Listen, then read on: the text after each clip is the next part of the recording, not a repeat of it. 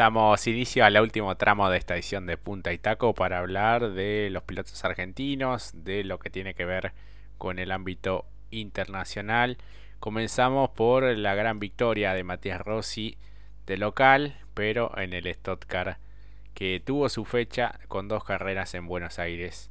Esta buena categoría brasileña con muchos pilotos de renombre, algunos con pasado en Fórmula 1 y una muy buena estrategia del misil de Elviso aprovechando el, cuidar también un poco el combustible, los neumáticos en la primera competencia que la había tenido adelante también, pero que después del ingreso a boxes eh, claramente decidió apostar todo por la segunda competencia y le salió muy bien.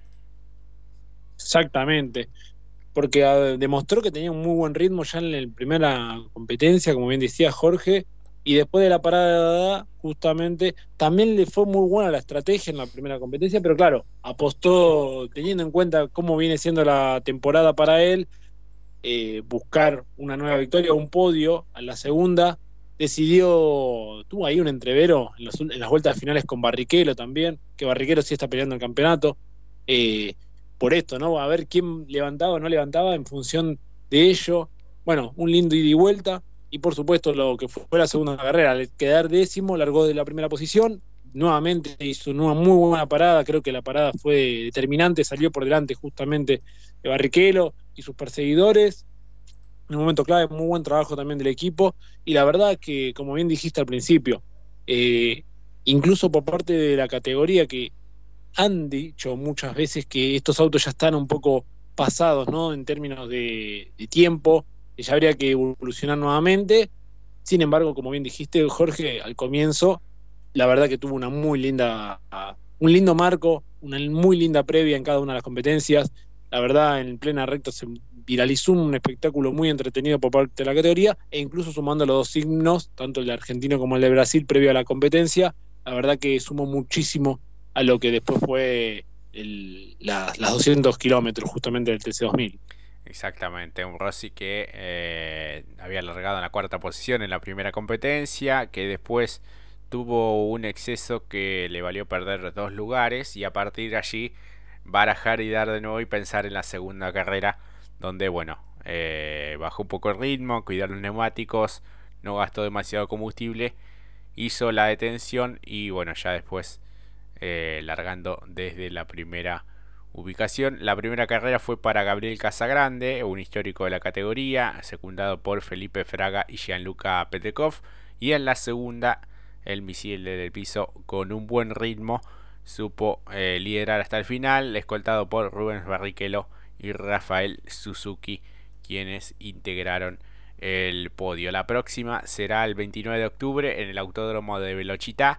Así que bueno, un buen triunfo para Rossi queda la incógnita de ver eh, cómo termina esta temporada en la que, bueno, no, no ha sido la mejor, pero creo que con este triunfo un poco, no te digo que salva el año, pero es muy lindo, me parece, ganar de local con ese marco, la verdad se lo veía muy contento, haciendo flamear la bandera argentina y el podio muy bien armado también cerca del público, allí un poquito por delante de lo que es la tribuna 4, donde, bueno, estaba muy cerca de la gente y se lo notaba tremendamente contento. La incógnita es ver eh, si seguirá eh, primero siendo piloto de Toyota y después si sigue este proyecto dentro del Stottcar.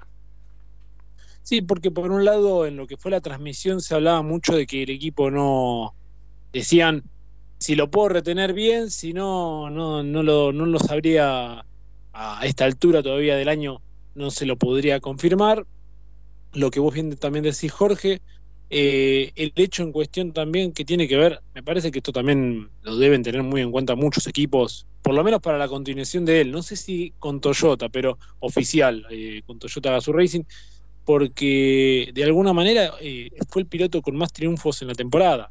Habla también de lo irregular que ha sido la temporada para justamente el misil Matías Rossi en el Stock Car. Y el año pasado, que cuando tuvo el apoyo y la correcta guía del equipo, ha sacado una temporada que hasta la última fecha, creo que si no hubiese sido por ese toque en boxes, eh, que también lo vimos en lo que fue los 200 kilómetros, cuando hay una mal orden de salida, puede pasar lo que le pasó a Rossi en Interlagos, donde ahí me parece que perdió gran parte del campeonato.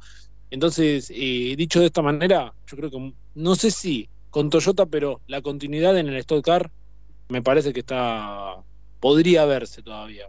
Si fuera, obviamente, nosotros lo, lo podríamos garantizar, pero queda parte oficial. A continuación debería estar más que concretada porque, digamos, las victorias lo demuestran, siendo uno de los pilotos más ganadores en el año.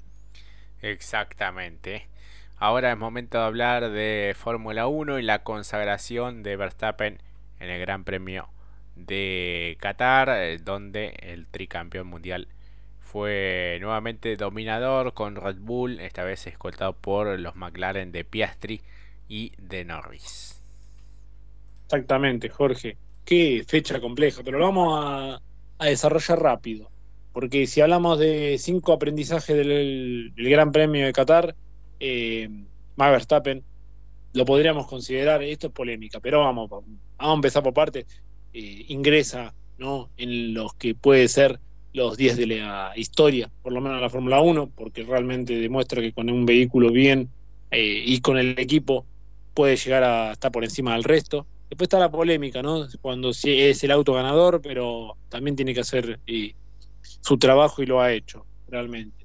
La verdad que lo de Checo, no, me parece que se está, esto va a sonar mal, pero bueno, se está acabando sí mismo su tumba realmente no trabajó bien para lo que fue el año y este, esta fecha en particular. Y si sumo un datito más, esto más de color que de deportivo, cuando estaban todos con la remera de, eh, del campeonato, del equipo y Max también, el único que estaba con la, con la remera de equipo de Red Bull sin la justamente la distinción de campeón era Checo Pérez. Bueno, simplemente color.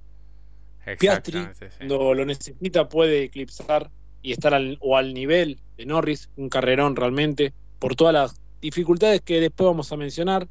Y me parece que Qatar eh, entra en los grandes premios de la vergüenza para la Fórmula 1. No se puede entender. Primero, en los límites de pista, bien. Estamos hablando casi de 22 pilotos eh, sancionados, eh, mejor dicho, 22 sanciones, quiero decir, para los pilotos. Eh, al igual que Austria, me parece que van a tener que mejorar el límite de pista porque no se entiende. Y por otro lado, bueno, la climatología, eh, la verdad, no, no, ¿Cómo afectó?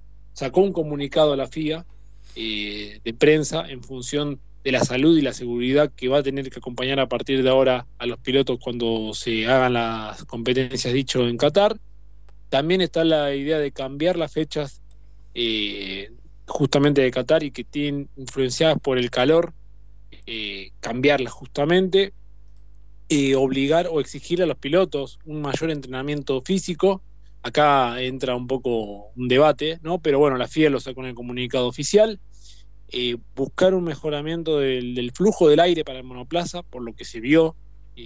Russell levantándose la visera, sacando las manos para que respire un poco más el cuerpo, ¿no? Pero claro, imaginemos, no, ¿no? El calor que debe haber sido agobiante. Rápidamente, cómo se deterioró, se deterioró, digo bien, perdón, el buzo antiflama de Alonso, se vio bastante dañado. El hecho también, y Stroll vomitando adentro del casco, que le producía arcadas. Eh, en un momento también imaginaba como los, en la década del 30, cuando les tiraban un balde de agua a los pilotos, con esas imágenes eh, también, me lo imaginaba en algún momento. Y creo que también, bueno, Sargent no pudo completar la prueba por eh, abandono. Tendría que hablar uno por uno, pero bueno, eh, estamos allí con el tiempo. Y por otro lado, ya hablando nuevamente de lo deportivo, el hecho de que si tenemos que confiar en alguna marca o equipo para el año que viene para que le haga fuerza a Red Bull, podría ser McLaren, porque la verdad Tremendo lo que hicieron con la parada en boxes, la parada más rápida marcando un récord. Allí, por lo menos, algún vestigio de esperanza para ver una mejor temporada el año que viene de Fórmula 1 en términos de competitividad. Por último, la Fórmula 1 y Pirelli ya acordaron hasta el 2027. Domenicali no quiere una guerra de neumáticos. En algún momento se especulaba que se sube Michelin. Eso no ha podido ser. Así que bueno, en líneas generales, un campeonato más que merecido para Red Bull y Max Verstappen, por supuesto, un vehículo diseñado para el piloto el holandés, así que merecido el campeonato y ojalá esperando que se mejoren eh, estas circunstancias para los pilotos para que no veamos lo que se vio, ¿no? La verdad, extenuado, los pilotos, Piastri directamente echándose al suelo, eh, Magnussen y Jürgen no pudiendo salir del monoplaza por el cansancio que le generó. No, la verdad que fue una verdadera prueba de fuego, pero bueno, lo que decimos siempre, los deportistas del ámbito motor son de otra masa y por eso corrieron las cantidades de vueltas y las cumplieron.